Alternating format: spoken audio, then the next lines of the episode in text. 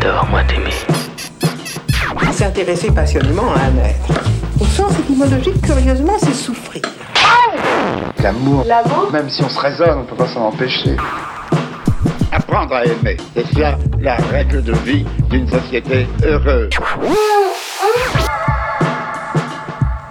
J'ai ta main dans ma main.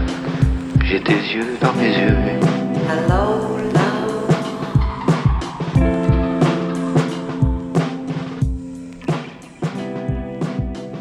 Bonjour et bienvenue dans le podcast de l'amour. Un podcast où j'invite des gens que j'aime à parler d'amour pour tenter de comprendre ensemble ce que c'est. Parce que l'amour est par essence indéfinissable, qu'il touche au meilleur comme au pire de l'être humain, parce qu'il fait tourner le monde et que je suis persuadée qu'il nous sauvera.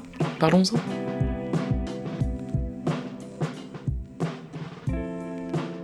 Lise. Lise est... Ah, comment dire Lise?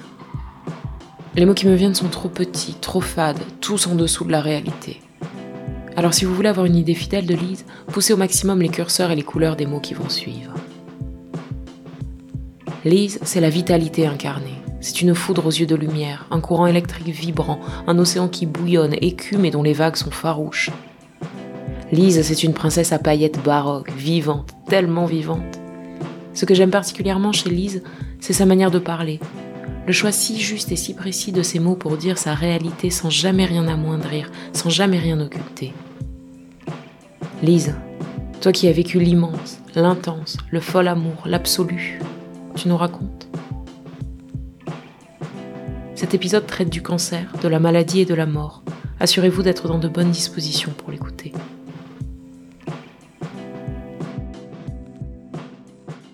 Là, ça commence là? Bah, on Ah oui, d'accord. D'accord. On y va et Ouais, puis on y tranquille, mais tranquille hein, de toute façon. Bah écoute Lise, merci de m'accueillir euh, chez toi, dans ce salon euh, baroque et lumineux, avec euh, on a un, hôte d'exception avec nous, qu'on a Sushi, un gros chat noir qui a décidé de se coucher sous le micro. Ouais, qui fait la moitié de la table. C'est ça. Donc merci Sushi de nous honorer de ta présence. Oui, c'est parti. Alors, est-ce que tu te souviens de la première fois que tu as éprouvé un sentiment amoureux Euh, bah, je pense que ça date de l'école maternelle. Enfin, vraiment. Je. Cédric Buron. voilà. Donc, oui, je pense que ça doit être là.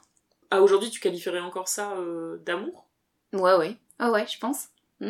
Et alors c'était comment Ben, euh, c'était euh, déjà de l'ordre de l'élection, quoi. De, de, de, de quelqu'un que je choisissais, euh, que c'était le mien. Euh, euh, déjà d'un truc un peu exclusif. euh, notre nourrice nous gardait, tous les deux. Et euh, oui, donc c'était même avant l'école maternelle. Et après, on était à l'école maternelle ensemble. Enfin, je sais plus, laisse un petit peu flot. euh. En tout cas, je sais qu'elle nous mouchait dans le même mouchoir. Est-ce que ça a créé des, par germe commun, des, déjà des filiations amoureuses? Mais en tout cas, non, c'était. Ouais, je sais que c'était lui, puis après, ça s'est filé longtemps, euh, un peu comme une conviction que euh, c'était le mien. C'était lui, mon, mon fiancé. Et euh, non, je l'aimais beaucoup, il était vraiment. Enfin, j'espère qu'il m'écoute pas. Pas très fort en orthographe. Et non, j'avais envie de le. j'ai- J'aimais beaucoup de choses, enfin, j'aimais, j'aimais qu'il soit mon amoureux. Qu'est-ce qui faisait que c'était lui et pas un autre euh? Euh, je ne sais pas. Je sais pas du tout. Je le trouvais euh, gentil, joli. Et puis non, je sais pas, il était... Je sais pas, il y avait quelque chose un peu de libre. Euh. Puis je sais... Non, je sais pas, euh, j'avais envie de lui faire des gâteaux euh, après la messe. Parce que pardon, je faisais encore un peu de catéchisme dans le village où j'étais. Non, je sais pas, je... j'adorais ce garçon. Mm. Il y avait un truc très pur en fait. Et ça alors ça a duré combien de temps? Bah, toute l'école primaire, lui après il a redoublé son CM2. Le cancre. Moi, le cancre, ouais, c'était un cancre. J'aimais bien ça, l'idée que je pouvais peut-être, euh, moi, lui permettre d'être moins cancre. Non, non, et après, ben non, après, il y a une nouvelle vie euh, avec d'autres garçons, donc euh, dans, un, dans l'étape du, du collège, de l'adolescence. Ouais. Quand t'arrives au collège, l'amour pour toi c'est important à cette époque? Alors, je sais pas si c'était important, mais en tout cas, ça prenait toute la place. Enfin, il y a beaucoup de choses qui prenaient beaucoup de place, et je sais que ça, ça prenait une place aussi qui m'asphyxiait beaucoup. Et je- enfin, tout s'est renversé avec euh, les bouleversements chimiques de l'adolescence, de la puberté. Et je sais que j'ai complètement changé mon rapport à, l'amour, à l'état amoureux, justement en, un peu dès la sixième. Et en fait, euh, je suis devenue une amoureuse, on va dire, euh, mutique. Enfin, où j'avais l'impression que c'était euh, qu'on n'avait plus le droit de le dire, qu'il fallait surtout pas le dire et que c'était honteux d'aimer une personne, d'avoir du désir. J'ai l'impression que tout était extrêmement rentré, énervé et, et j'ai cette encore cette sensation physique que j'avais tout le temps chaud, que j'étais embrasée et que euh, fallait surtout pas que ça se ou, que ça, ça devait se voir mais qu'il fallait surtout pas le dire en fait par la parole. Et donc jamais jamais je pense jusqu'à très très tard après j'ai dit que j'aimais alors que j'ai beaucoup aimé. Enfin j'ai eu beaucoup d'émois euh, physiques euh, pour des garçons. Est-ce que tu arriverais à savoir d'où venait cette cette interdiction de dire? Enfin qu'est-ce qui te faisait ressentir ça? Bah je pense parce que j'étais persuadée que c'était vain je pense. Je pense qu'il y avait un truc comme ça. Et que forcément il y avait une non-réciprocité, euh, que c'était donc impossible. C'était un amour impossible qui devait être euh, secret, mais secret par moi, la personne ne devait pas le savoir. Mais euh, c'était beau comme ça. Enfin, ça me suffisait à cette époque. Parce que tout à l'heure tu disais que oui, que ça t'a asphyxié, qu'il y avait un moment où tu avais opéré un, un renouvellement, un retournement du truc. Mm. oui, oui, vers, bah, tardivement, vers mes 17 ans, un truc comme ça. Où là, encore une fois, j'étais très amoureuse d'une personne et là euh, c'était tellement fort en fait ça me brûlait tellement que à un moment donné c'est fallait que ça explose et donc euh, il fallait le dire et c'est la première fois où j'ai vu aussi les vertus de de dire la parole amoureuse et à quel point finalement euh, c'était étonnant ce qui pouvait en enfin les fruits que ça pouvait apporter en fait et que voilà, et c'était déjà en fait beau de le sortir. Enfin, ça me faisait du bien. Puis oui, c'est une forme aussi de libération. Mais... Comment t'as réussi à dire euh, enfin cette chose-là? Ouais, c'est compliqué. Euh, bah, c'était par la forme, c'était une lettre, mais euh, avec beaucoup de, d'imagerie poétique, enfin de choses. Mais tout en étant persuadée que c'était euh, une, pareil, une, que c'était une lettre pour rien et que c'était complètement fou. Et mais j'étais obligée de le dire à un moment donné. J'étais obligée de passer par là. Et puis en fait, ce garçon m'a ben euh, bah, il tombe amoureux de moi enfin donc on est resté ensemble après enfin j'étais complètement étonnée de du fracas de cette lettre donc comme quoi et depuis ça je crois que je me suis dit bah si maintenant faut tout le temps le dire parce que si on le dit pas on sait pas on sait pas ce que l'autre euh, ce qui se passe dans de, le versant opposé euh, l'immeuble d'en face enfin je sais pas. Et t'as réussi à le dire à chaque fois les fois suivantes? Ah bah tout le temps. Et même trop. Après je pense que ça a été un peu ah le truc inverse. Enfin, depuis, j'ai tendance à avoir une parole amoureuse euh, trop libérée ou trop à trop détailler. Enfin, peut-être que je, je, me juge et tout, mais je pense que maintenant, je suis très, j'adore cet acte de et ça me fait beaucoup de bien de de, de le verbaliser, même parfois de m'auto euh, diagnostiquer. Même parfois, je suis amoureuse et j'ai besoin de comme un si j'allais chez le médecin de l'amour ou mais je suis moi-même ma propre euh, clinicienne ou j'ai besoin de, de réfléchir à mes symptômes, de les décortiquer, de les dire, euh, de mesurer aussi l'intensité de mes sentiments et ce matin, c'en est où la température et le soir et c'est comment et et un peu en alors aussi c'est parce que je suis assez pas poète mais j'aime beaucoup aussi raconter et donc bah, raconter le sentiment amoureux et comment il est chez moi et comment ça se passe. Même si on se trahit, parce que le dire, euh, on n'a pas toujours les mots. Euh, enfin, oui, c'est un peu perverti quand même. Oui, Mais c'est un beau pervertissement. Mais après, il donne aussi des variations, des nuances. Et j'aime bien chercher ça aussi. Chercher aussi toute la gamme euh, de ce qui est en train de se passer. Le spectre, en fait, mm. de l'histoire que je suis en train de vivre. Et ça, finalement, c'est un, presque plus un plaisir solitaire. Ouais, peut-être. Mais j'aime bien le dire aux concernés pour moi, c'est un acte euh, dans la séduction aussi, de faire une cour avec le verbe amoureux. ça, c'est vraiment un truc très important pour moi. Je peux pas faire autrement, en fait. Et après, euh, il y a l'alimentation, enfin, au sens où la cour amoureuse, euh, même si par exemple le garçon, il se passe quelque chose entre nous, il y a quelque chose qui commence et qui s'entame, elle continue par, par ces broderies-là, en fait. L'échange amoureux, continuer la parole amoureuse, le poème, euh, tout ça. J'aime beaucoup euh, dire, recevoir aussi euh, ce que l'autre. c'est une manière de sacraliser aussi. Mm. Enfin, je sais pas, tout un truc, un peu toute une imagerie personnelle de ce qui se passe à l'intérieur. Pour moi aussi, les mots, c'est des. Mm, bah, c'est, ce qui me permet d'avoir des. Mm, je sais pas comment expliquer. Bah, d'exposer mon paysage état d'âme et c'est une manière aussi de chercher ma, ma vérité. Et il n'y a jamais de peur de la réaction de l'autre? Quand tu exprimes pour la première fois Non, pas du tout. non, pas du tout. Ah, ça, non, pas du tout. J'avoue, j'ai pas peur de, de, de, de ça. D'ailleurs, j'ai j'ai toujours euh, eu des entreprises, euh, enfin d'ailleurs de plus en plus audacieuses, euh, très très audacieuses, et je n'ai absolument pas peur de la réaction de l'autre. J'ai l'impression même limite que ça m'excite en fait. Le- juste le fait d'entreprendre, euh, je trouve que c'est une forme de liberté euh, totale. J'ai absolument pas peur de ça. Et j'ai tendance à pousser toutes mes amies à toujours être dans cette entreprise euh, que je trouve euh, vertigineuse. J'adore ça. S'il y a un rejet en face ou. C'est pas grave.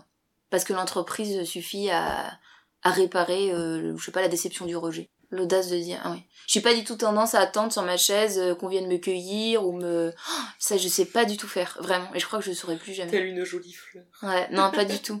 Et donc, je sais pas si c'est l'eau du masculin. On a tendance à... Enfin, moi, on m'a souvent, on a eu souvent tendance à me dire que euh, ça va pas... euh, Enfin, on peut pas faire ça. Enfin, euh, les filles, on Mm. peut pas trop faire ça. Le féminin ne peut pas trop faire ça. Être euh, entreprenante. Et je suis très entreprenante. Enfin, j'aime choisir, décider ça. Décider d'être dans une quête amoureuse. Parce que tout à l'heure, tu disais euh, trop, que c'est trop. Ça, c'est quoi? C'est éventuellement des choses qu'on a pu te renvoyer en face? Oui, certains garçons. Oui, parce que c'est trop. euh, Bah, peut-être parce qu'ils se sentent pressés, eux, de, de, de devoir y répondre. Je sais pas. Et aussi, parce qu'on parlait des mots, les mots, c'est un peu. Il y a comme une forme d'intensité, enfin, ça peut faire peur aussi de. Moi, j'ai. Puis même de, de le nommer le sentiment amoureux, de dire qu'on est amoureux. Enfin, moi, je sais que j'ai absolument pas peur de ça, ni peur de que les autres soient amoureux. Même si je les aime Mm. pas, Mm. je, je, je vais pas les rejeter. euh. Les gens ont très peur, euh, parfois, qu'on les aime savent Alors, pas trop quoi en faire. Parfois, quand on est juste dans la proposition, enfin, quand on mm. décide ou qu'on lance quelque chose, enfin, ça peut, ça peut effrayer quand ça vient de soi. Non, mais je, je Mm. remarque, même euh, si c'est Enfin, moi, je me rappelle de certaines histoires euh, qui débutaient, euh, on est dans un- une forme de séduction euh, tacite, mais quand même partagée. Et moi, j'ai tendance à proposer des choses parce que j'aime aussi les scénarios. Enfin, je sais pas, décider des- du cadre. Oui, faire des propositions. Même ça peut être juste euh, l'histoire du cinéma, des choses toutes simples en fait, qui, qui sont très très loin de de toute forme d'engagement, de, de couple, de tout ça. Et ben les personnes, et sans même nommer, ah là j'ai un émoi amoureux, quoi que ce soit, les garçons, enfin, avaient peur, peuvent avoir peur. Mm. Et je sais pas pourquoi. Mm. Après, je, sans parler de ça, euh, c'est que je suis quelqu'un qui a tendance à beaucoup impulser dans ma vie, enfin de, de toute, sous toute forme, pas Mhm. forcément que- qu'en amour. euh. Donc, je sais pas si c'est lié au féminin, mais euh, j'aurais été un garçon, euh, j'aurais fait la même Mm. chose.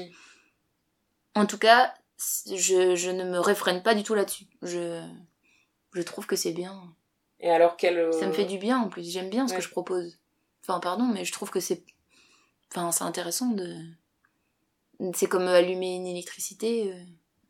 On fait rien de mal à proposer. En fait, c'est effectivement cet endroit aussi d'autosatisfaction que de se dire je suis capable d'amour et je suis capable en plus de mettre des mots dessus. Mm. Et en fait, c'est juste. Puis moi, j'aime bien enquêter. J'aime bien Mm. aussi dire, peut-être peut-être que ça fait dire, ça fait accoucher l'autre de sa parole ou de, de- de ce qu'il en est en fait lui-même, que lui-même il aille faire cette euh, cette espèce de plongée. euh, j'aime bien, euh, même courte en fait. Ça Mm. peut être euh, voilà. Mais c'est, mais c'est que je pense qu'il y a des personnes qui n'ont pas envie de ça, en fait. Mm. De s'enquêter elles-mêmes. Ah, de savoir. Ah oui. De savoir ou de plonger euh, Ah oui, soi-même Ah oui, oui, oui, parce que ça vrai. demande euh, du Mm. courage, moi, je trouve, de Mm. faire ça. Et alors, est-ce que ces révélations euh, d'état amoureux que t'as offertes euh, ont créé des fracas heureux? Ben, beaucoup de fracas, oui. Beaucoup de fracas, beaucoup. J'ai beaucoup. euh, Je suis beaucoup tombée quand même. Enfin, j'ai beaucoup. Je crois que j'ai été beaucoup violentée parce que je suis très intense en fait. J'ai aussi beaucoup, je pense, euh, été nourrie par des fantasmes. Euh, J'ai l'impression que j'ai toujours été amoureuse quand même globalement. Enfin, eu des émois amoureux, etc. Des choses aussi, des constructions. euh. Enfin, donc j'ai été beaucoup fracassée. euh. J'ai vécu des très belles choses, mais mais j'ai été beaucoup violentée parce que euh, je j'aime ardemment. Enfin, il y a quelque chose de très intense. Euh. Il y a aucune tiédeur dans euh, dans mes entreprises, enfin, Mm. et dans mes histoires. Je- C'est impossible. j'ai- J'ai j'ai un rapport euh, beaucoup trop euh, euh, passionné, euh, vigoureux à tout ça, et c'est peut-être pour ça aussi que je, je pose le thermomètre et que j'inspecte. Parce que je crois que je pourrais pas être avec quelqu'un ou aimer quelqu'un euh, si c'est tiède ou en dessous ou euh, j'ai toujours besoin que ce soit brûlant ou très fort ou très juste, très vrai en fait. Je suis incapable de me mentir, euh, enfin je veux pas mentir en fait. Ouais. Donc j'ai tendance à être sûre de ah là là, c'est bouillant, c'est bouillant. Et ça, tu penses que c'est la personne que tu es, ton être profond, ou que c'est aussi conditionné par la vision de l'amour que tu as? Pff, Non, euh, je, je crois que c'est ce que je suis un peu. Enfin, c'est, c'est quand même mon moteur, euh, mon électricité, déjà l'amour. Moi, je sais que quand j'en ai pas à l'intérieur de mon corps, quand je, j'ai pas de ni d'objet d'amour, euh, ni de sujet d'amour, ni de quête amoureuse, ni de, je me sens, euh, je peux me sentir vide en fait. Enfin, il y a quelque chose qui me manque, il y a un sens euh, dans mon existence qui est, voilà, c'est moins intéressant. Je trouve la vie chiante, moins spectaculaire aussi. Et tout de suite, euh, ça me met une électricité à plein d'endroits. Et c'est vrai que j'ai l'impression que je peux être faux folle et que j'établis des plans et des choses et on peut faire. Et là, j'ai l'impression que tout peut être euh, tentaculaire. J'ai aucune limite. Donc voilà. Donc je pense que ma ferveur est liée à, à cet état. euh, voilà. C'est un peu un prétexte peut-être à être intense. Je sais pas. Mhm. Tes objets amoureux, est-ce que ce sont forcément des êtres humains? Ouais, bah oui, bien sûr. Euh, non, mais pour revenir à, à l'électricité, tout ça, je pense que j'ai eu des sujets amoureux euh, qui ont été des muses.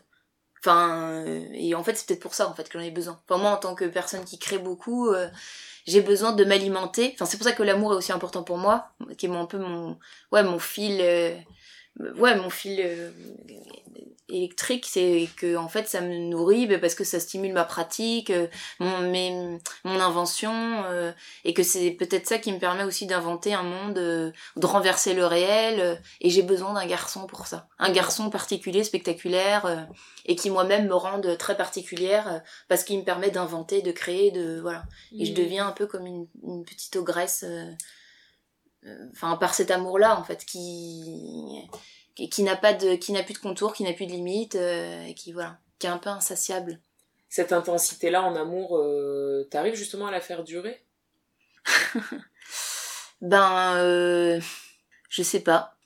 Je sais pas du tout, parce que aucune histoire ne, ne s'est ressemblée. Enfin, en tout cas, ben non, parce qu'aujourd'hui, je, je suis pas dans la même histoire qu'il y a quelques années, ni de, ni de Cédric Buron en CP. Non mais parce Ce que, que tu je veux sais, dire, c'est on te que dit non. souvent qu'il y a cette phase justement très exaltée en début d'amour et puis qu'ensuite Ouais. ça se calme, ça se machin. bah, je sais pas. Je crois pas, enfin, je sais pas. Non, moi, je pense que j'ai l'impression que ça s'arrête euh, tout le temps dans le, dans le, l'intensité. Mhm. Donc oui, peut-être que je vais jamais dans les phases euh, tièdes. Est-ce qu'aujourd'hui tu dirais que t'as vécu euh, un grand amour? Ouais. Mm. Bah, en tout cas, je sais que pour revenir à la conception amoureuse, j'avais une conception amoureuse, je pense, même si j'avais des émois très forts. Je crois que j'étais une fille qui quêtait beaucoup l'amour, l'amour, l'amour, qui tombe amoureuse, donc ça c'est sûr. Mais je ne suis pas sûre de que je savais vraiment ce que c'était. L'amour euh, absolu, euh, enfin, c'est compliqué. C'est compliqué ce mot amour qui est un peu galvaudé dans tous les sens, qui veut tout et rien dire. J'aime le chocolat, j'aime euh, faire du patin en roulette, j'aime ce garçon, enfin tout est un peu pareil, c'est le même mot, mais oui j'ai connu, donc je, je crois que j'ai, j'ai appris à aimer, euh, je ne savais pas qu'on pouvait aimer comme ça. Enfin, je savais pas que c'était ça aimer, et ça j'en suis persuadée. C'est-à-dire aimer euh, euh, au-delà d'un, corps, euh, enfin... euh, aimer, qu'on appelle ça, un être en fait, un être qui dépasse le visible, le tangible, enfin tout quelque chose qui échappe. c'est très compliqué à expliquer. Enfin, aimer de manière absolue et que ça ne s'arrête jamais. Enfin, je sais pas comment dire. Oui, bien ça j'ai appris ça. Et je crois que maintenant ça a complètement bouleversé depuis cet euh, amour-là. Ce garçon-là, euh, ça a complètement renversé ma, ma- mon rapport à l'amour. Aimer comme ça. Est-ce que tu veux nous raconter en détail? Bah non, enfin juste que oui, donc euh, j'ai aimé un garçon euh, dans un contexte particulier de un garçon déjà plus jeune que moi. Enfin, c'est très compliqué. Il y a eu tellement de couches de Euh, enfin j'ai refusé d'aimer cette personne parce que plus enfin parce que tout était très compliqué et qu'il était il y avait beaucoup de censure de que c'était impossible mais je sentais que j'aimais déjà quelque chose qui n'était qui, n'était pas le visible, qui n'était pas l'âge, qui n'était pas l'administratif, qui était autre chose. Enfin, quelque chose d'autre. Mais j'avais pas le droit, j'en avais pas le droit de d'aimer. Donc euh, j'ai beaucoup retenu tout ça. Et après, au bout d'un moment, on revient au fait que moi, je, je peux pas retenir euh, Bah mon intensité. Bon, bref. Et parce que c'était euh, un être, enfin, très très particulier qui échappait aussi à, à plein de normes, à plein de, de contours nets, à plein de, de- peut-être je sais pas un axe, sans- enfin de de la réalité, on va dire. Ce garçon a été vite désaxé parce qu'il est, enfin désaxé du réel puisqu'il est tombé malade. Et en fait, j'ai l'impression que d'un seul coup, alors en plus avant de le connaître, euh, je m'en rappelle, je me plaignais, euh, je me lamentais en disant, je me rappelle très bien quelques mois avant, en me lamentant, en me disant que ma vie n'était d'ailleurs pas assez spectaculaire, n'était pas assez folle, euh, je trouvais que je m'ennuyais un peu, elle n'était pas assez cinématographique, et que j'avais besoin de tumulte. Je me rappelle très bien que je me plaignais, là, je pleurnichais. Eh bien, je l'ai eu. bah tiens, Quelques mois après, voilà, cadeau. Et que pour le coup, j'ai eu ce garçon euh, qui est tombé donc très malade. euh, et avant de tomber très malade, ben j'avais l'impression que je tombais amoureuse de lui, euh, tout ça, tout ça. Et que j'ai commencé un peu à me laisser aller à cet amour que je trouvais pur et à la fois euh, coupable. Et après, au moment où dès que j'ai commencé à me laisser aller, donc il est tombé très malade. Et en fait, ça m'a pas du tout fait fuir. Je me rappelle très bien, euh, et j'ai l'impression que je me suis sentie investie d'une mission, euh, d'un seul coup tout, tout s'alignait, et j'ai l'impression que oh, ça y est, tout était intense, tout était... euh, Enfin, il y avait un amour, je sais pas c'était un truc un peu vertical. euh, bon ben voilà, tu es à la bonne place, euh, et tout peut devenir extraordinaire. En fait, même cette maladie qui était quand même très extraordinaire aussi, parce qu'elle avait une maladie quand même assez rare et très méchante, enfin un cancer des os, enfin un truc très très violent euh, qui était euh, qui était vraiment très singulier aussi, tout était très singulier, mais moi je trouvais ça tout original. Et donc j'avais l'impression que on allait euh, enfin notre amour du coup était euh, était dans un cadre parfait. Enfin, c'est horrible hein, ce que je suis en train de dire. En fait, c'est bizarre en plus que là il s'est passé du temps, j'ai l'impression que ma parole aussi, elle c'est pas qu'elle se modifie, mais elle se décharge de de certaines choses comme s'il y a des choses qui se digèrent donc peut-être j'en parle moins bien que si au moment où peut-être j'ai vécu enfin je sais pas en tout cas je sais que ce couloir de maladie qui a quand même duré euh, trois ans euh, souterrain souterrain euh, terrible on va dire mais en même temps absolument magique parce que on a sans cesse réinventé dans chaque journée inventé et construit notre amour en fait là-dedans. Avec tout ce tout ce maillage de la maladie euh, et de la mort en fait qui est de la mort de la maladie euh, des limites euh, et qui n'arrêtait pas de nous enfin, nous asticoter euh, tout, dans, tout le temps en fait. Et en fait c'était euh, l'intensité enfin tout était très resserré enfin je sais pas comment expliquer tout était euh, et tout avait un sens en fait. Tout était euh, absolument j'ai éprouvé on éprouvait tout en fait alors je sais pas moi je, Mm. je me suis jamais sentie aussi vivante euh. Physiquement, ouais dans, ça se passait dans la chair aussi. Exactement. Et puis après, bah, au bout d'un moment, euh, on parlait de choses qui étaient pas du tout euh, de nos âges aussi. Enfin, c'était très... des- parfois que je me rends compte, enfin, des, des choses... euh, on, on vivait des choses qui étaient pas du tout de notre âge non Mhm. plus. euh, et donc, on a eu accès à une forme de spiritualité ou de, je sais pas, un rapport à la beauté, un rapport à à des ressources, enfin des choses et, je sais pas c'est comme si aussi euh, tout ce que j'aimais beaucoup avant dans l'amour euh, la séduction physique, le corps, la peau, enfin tout toutes ces choses aussi, la séduction, du, du filtre, euh, je sais pas comment expliquer, mais oui parce que physiquement tomber amoureux, moi j'aimais beaucoup cet état d'avoir mal au ventre, tout ça. Ben en fait il y avait plus du tout ça vu que j'ai aimé un garçon qui vomissait, qui perdait ses cheveux, qui avait euh, qui était maigre, qui avait des opérations, des cicatrices, euh, qui était mutilé, euh, qu'il fallait faire manger à la petite cuillère, qu'il fallait doucher, enfin des choses. euh, donc j'avais pas mal au ventre parce que on s'embrasse. Enfin il y avait plus de ça, mais en fait il y avait quelque chose à la place qui était tellement puissant qu'on a formé tous les deux comme un un corps à deux à deux têtes en fait. Je sais pas comment expliquer. On a fusionné moi avec l'énergie que j'avais. Et en fait, on est devenu un corps amoureux à deux, enfin un truc un peu comme ça, pour tout travailler, pour tout, pour, pour réussir en fait. enfin, cette entreprise euh, peut-être la plus folle que j'ai pu faire de ma vie, enfin euh, pour euh, ouais dépasser tout ça. Non, mais ce qui est fou, c'est qu'en fait, très vite, quasiment au moment où votre histoire, j'allais dire, commence vraiment, enfin l'instant où toi tu décides effectivement de t'autoriser cet amour-là et de basculer pleinement dedans, ça vous a direct amené à un endroit de... Comment À un endroit, comme tu dis, que vivent normalement des couples qui ont déjà traversé 50 ans de vie commune, ou Oui. tu vois, sur ce truc de la déchéance physique, de l'accompagnement Bah ouais, de l'un vis-à-vis de l'autre. Puis sans avoir vécu les lunes de miel et tout ça. Ouais, Enfin, c'est trop ça. bizarre, j'ai l'impression qu'on était dans des états où il fallait même me prendre des décisions, euh, qui étaient des décisions de fin d'existence. Enfin là j'avance un peu, mais même à des endroits, et toujours des, des, des coups près qui tombaient euh, avec des échéances tous les 10 jours, 15 jours, euh, enfin des, des trucs fous, euh, et euh, qui avaient une densité, une gravité euh, enfin auquel j'avais tellement pas l'habitude, moi qui étais si légère en fait, qui était même futile, je pense. C'était une fille, enfin peut-être que j'avais pas de profondeur, mais je pense que j'avais des futilités. Je pouvais aimer des futilités dans mon existence. Mmh. Et là, tout était grave tout le temps, mmh. intense et au fond, au fond, euh, et à la fois le ciel, le, le, fin fond du précipice. Enfin, je sais pas comment expliquer. Tout le temps, on était toujours comme ça. Euh, euh, dans le fond, du fond, du fond de la, de la vase, il fallait trouver des, un microfilin pour aller se jeter dans le ciel, même si ça durait cinq minutes. C'était comme une gymnastique perpétuelle qu'il fallait trouver, une danse à deux, quoi, mm. pour se sortir de ce truc un peu.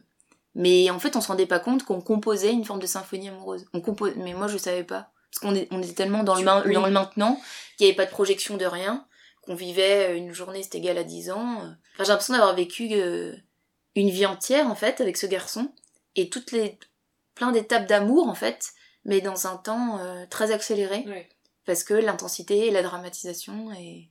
Il y avait de la colère face à cette situation? Ben euh, oui, mais c'était plus avec les autres.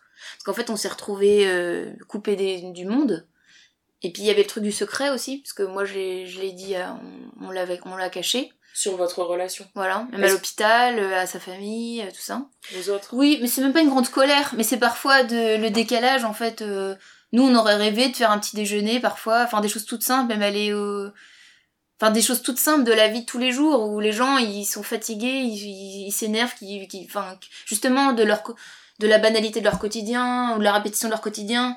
Et moi je crois que je rêvais de ça quoi juste de de pouvoir prendre un dîner sans qu'il soit euh, régurgité. Enfin pardon c'est un peu non non mais enfin juste euh, oui euh, vivre euh, un peu normalement pouvoir marcher marcher il pouvait plus courir, enfin des choses de mm. tellement simples de la vie qui sont absolument magnifiques et on se rend plus compte quand on les a plus. Et la personne qui accompagne, elle les vit plus non plus. Donc on est un peu comme ça dans une petite bulle, euh, mais qui est très belle quand même, hein, qui est vraiment absolument euh, protectrice. on peut avoir de la colère parce que les autres sont ne nous comprennent pas aussi et ont peur de nous. On ah voit un peu comme des monstres, euh, bah parce que la mal... parce que c'est trop dur, c'est trop grave, c'est trop laid, c'est repoussant. Euh, on sait pas quoi, on sait pas quoi trop vous dire, trop quoi vous dire. Euh. alors qu'en fait y a rien à dire, nous on est les mêmes. De toute façon les gens qu'on a, enfin moi je sais les gens qu'on ont vécu ça avec nous, c'était des gens qui avaient la même politique de vie que nous.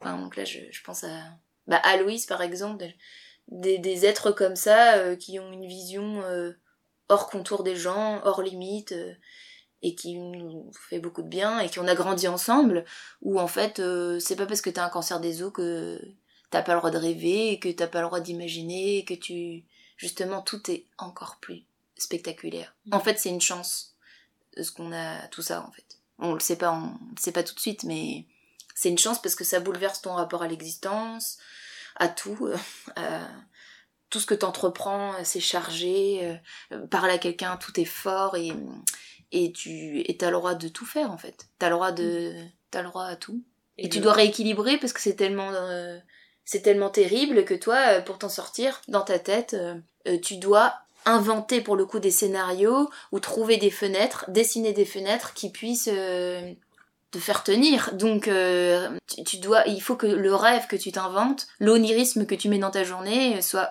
de même intensité que euh, les traitements euh, hmm. qui te brisent le corps et qui brisent tout en fait.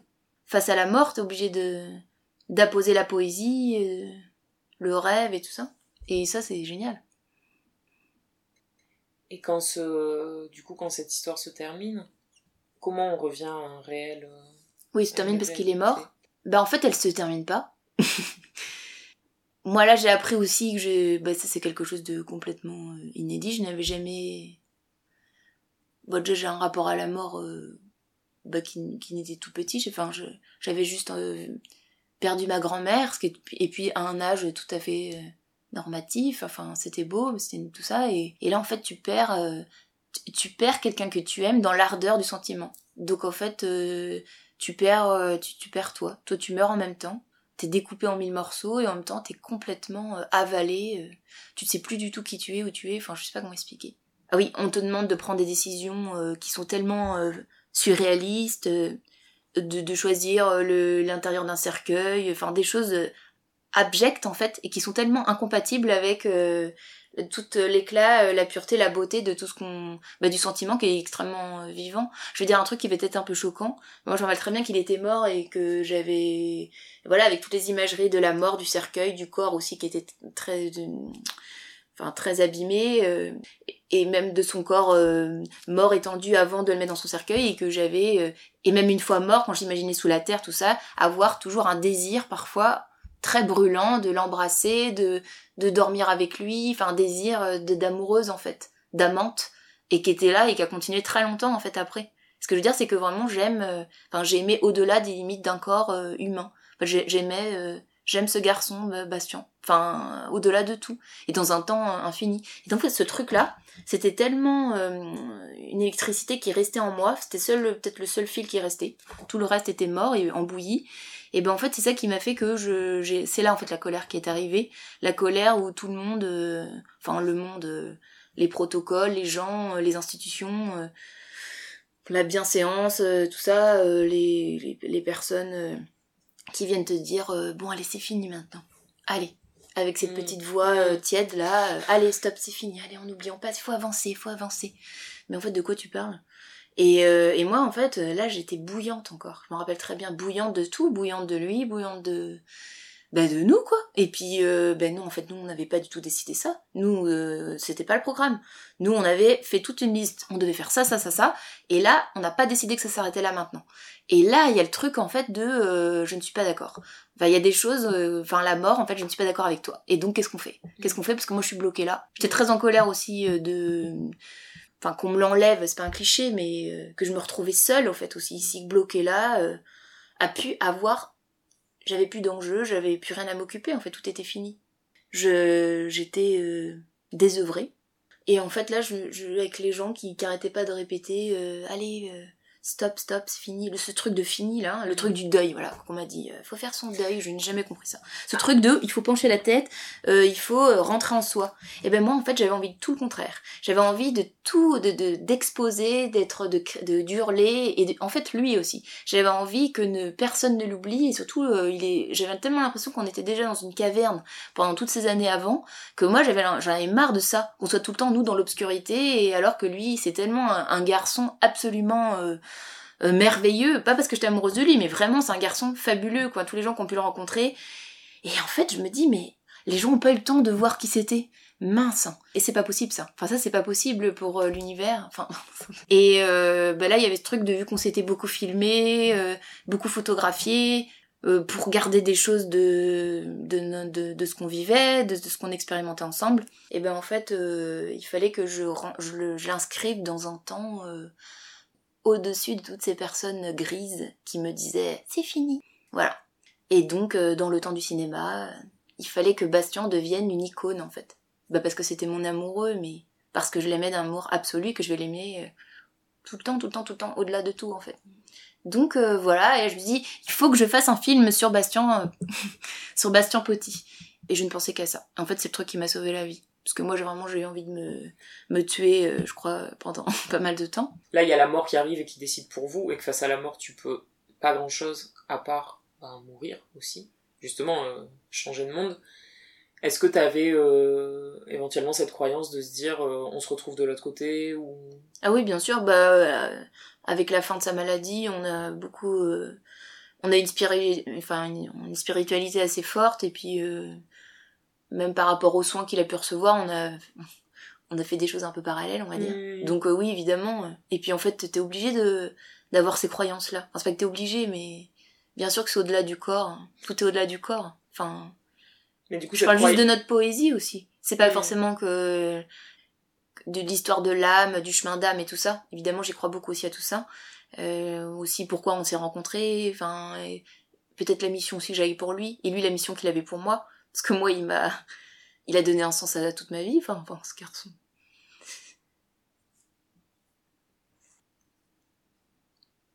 Donc voilà. Et euh, donc euh, voilà, et donc euh, en plus je pleure jamais quand je parle de lui, c'est très bizarre.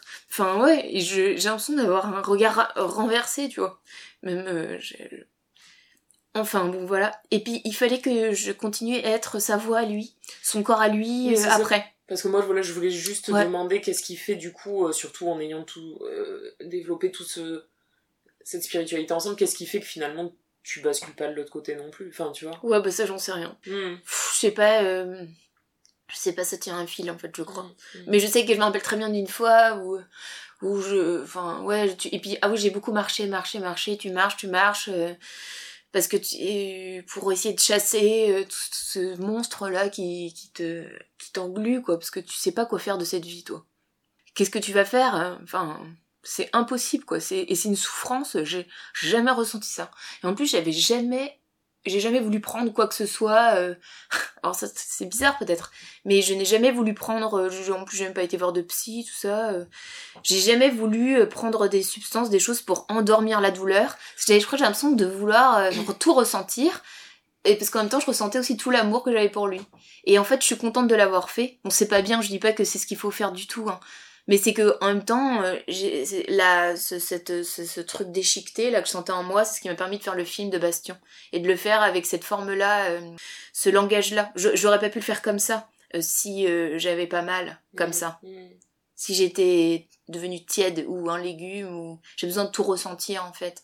Peut-être parce que du coup j'étais moi vivante. Enfin voilà. Moi je lui parle tout le temps. Mmh. enfin je lui demande tout le temps des conseils mais vraiment quoi. Vraiment vraiment. Et de l'aide Enfin, et puis j'ai peur de, j'ai pas envie qu'il soit déçu. Enfin, moi je dois continuer pour les deux. Enfin, je dois assurer quand même. Enfin, c'est vrai de pas de.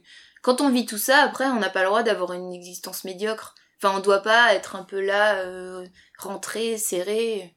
Moi, je dois continuer à me botter les fesses pour faire des choses euh, en altitude, avoir des quêtes euh, profondes haute. Enfin, je dois. Voilà. Et parfois d'ailleurs, euh, je, me perds. Enfin, c'est pas que je me perds, mais on peut vite retourner dans des considérations molles. Et voilà. Est-ce que justement la flamboyance, elle n'existe pas parce qu'il y a parfois de la tiédeur ou du, du molasse Je sais pas. J'ai peur du mot. J'ai peur de. J'ai un truc comme ça avec l'énergie. Non, je sais pas du tout. Je sais pas. Mais j'aime, je sais pas. J'aime les horizons. Hmm. J'aime les trucs hauts et vertigineux. Hmm.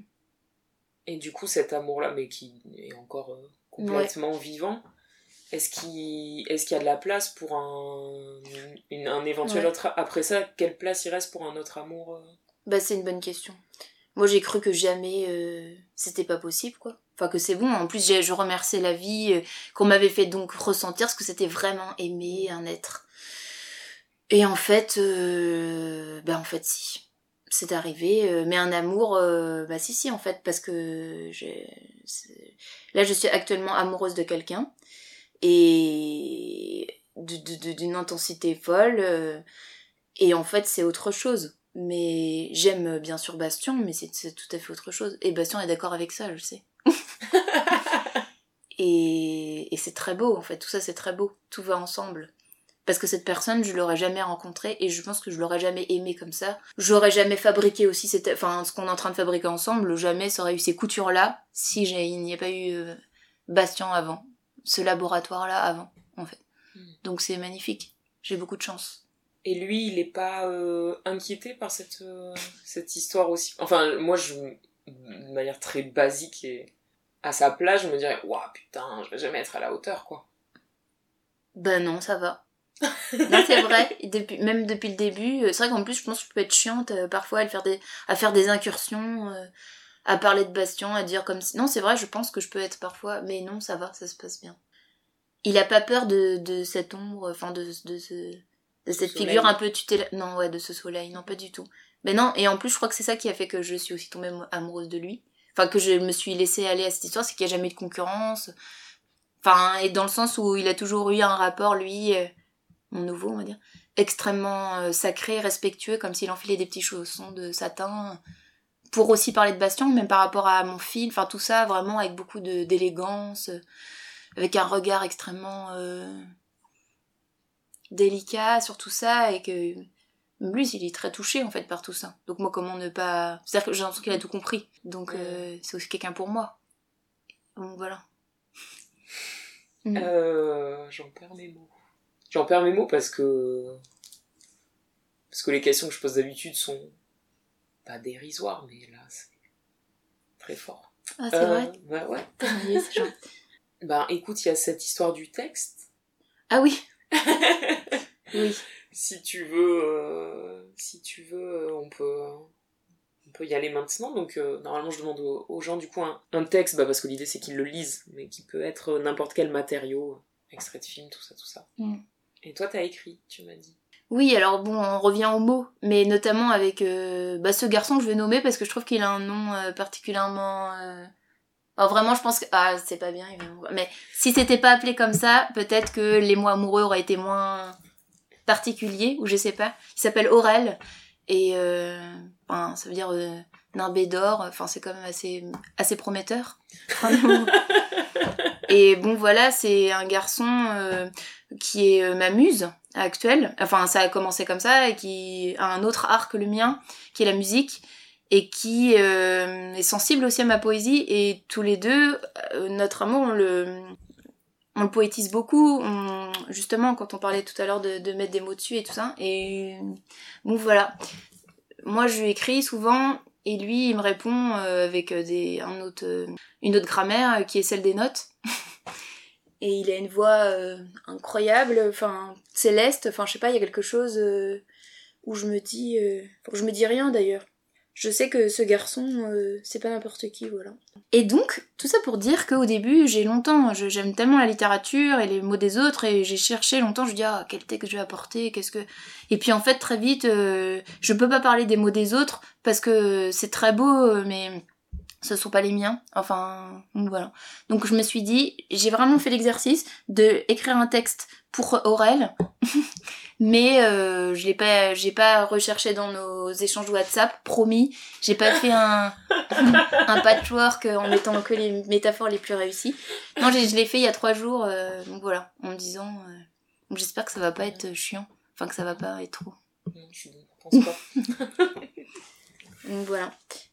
À un moment donné, faut que je tourne la page. Ça va, c'est pas, pas trop grave. long. Là, je suis un peu timide. C'est vrai. J'y vais maintenant? Si tu veux.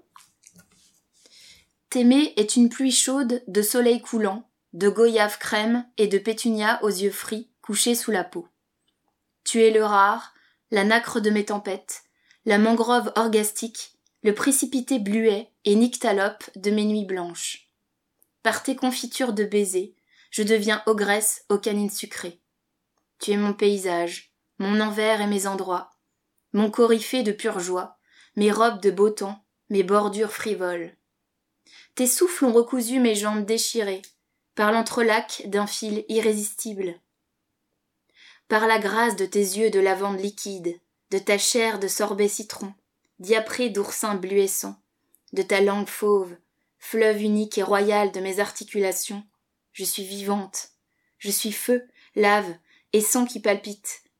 Tes dents, délicate orfèvrerie de concert, électrise mes chatons au palais. Ta salive coule en une fontaine diamantine, et je t'apparais, rosier libre, et plumetis du cygne. Tes œillades saphir gonflent mes ventricules, exaltent l'incandescence de mes plongeons. Vivre dans tes mains déguise l'atmosphère en herbe lactée.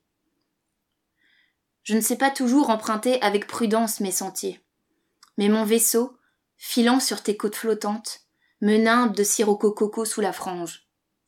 Quand tu disparais, cher amour, mes halos pâlissent, le vertige me charcute, j'ai l'âme minuscule et engloutie. Je suis une petite désœuvrée, un détail, un flottement, brume et sfumato des estomacs. Je pourrais me jeter par cette fenêtre qui me fait de l'œil. Protège-moi, amour, auréole-moi de tes doigts rouges et chauds. Brioche-moi la nuque et les paumes de tes murmures chevelus. Je suis un fruit particulier, un hors-saison, un velouté pêche, acide et assidu. Ne laisse pas les intempéries du rien me mâcher. Mon beach boy des plages, poivre et miel. Je suis ta queen, Héloïse Ruby. Je serai toujours la clameur blonde de tes charmants déséquilibres. Ça, du coup, il l'a jamais entendu et tu as Non, jamais entendu, jamais lu. non. Quel cadeau, merci. Mm. Est-ce que tu. Est-ce que tu voudrais rajouter quelque chose euh, Euh, non. Alors c'est parfait. Sushi se réveille, Mm. la boucle est bouclée. Bah merci beaucoup Ben, merci. euh, Mm. Lise pour tes mots et euh, ta très belle intensité.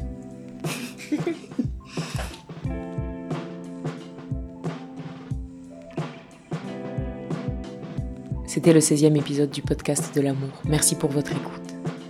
S'il vous a plu, n'hésitez pas à en parler autour de vous. Partagez, commentez et cochez les 5 étoiles de Pure Love qui nous sortiront du chaos des algorithmes.